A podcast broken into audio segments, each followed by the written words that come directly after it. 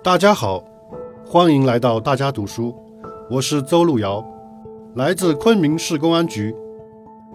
今天我为大家朗读的内容是：共同维护世界和平安宁。这是习近平总书记二零二二年四月二十一日在博鳌亚洲论坛二零二二年年会开幕式上主旨演讲的一部分。治国常富，而乱国常平。安全是发展的前提，人类是不可分割的安全共同体。事实再次证明，冷战思维只会破坏全球和平框架，霸权主义和强权政治只会危害世界和平，集团对抗只会加剧二十一世纪安全挑战。为了促进世界安危与共，中方愿在此提出全球安全倡议。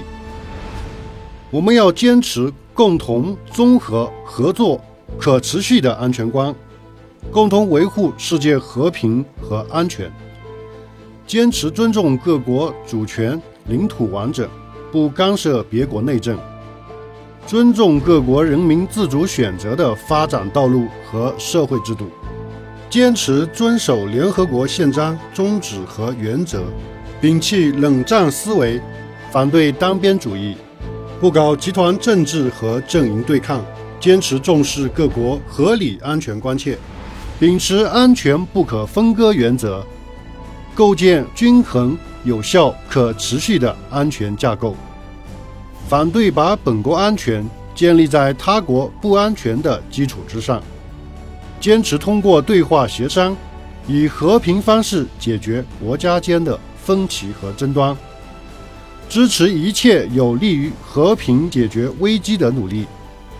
不能搞双重标准，反对滥用单边制裁和长臂管辖，坚持统筹维护传统领域和非传统领域安全，共同应对地区争端和恐怖主义、气候变化。网络安全、生物安全等全球性问题。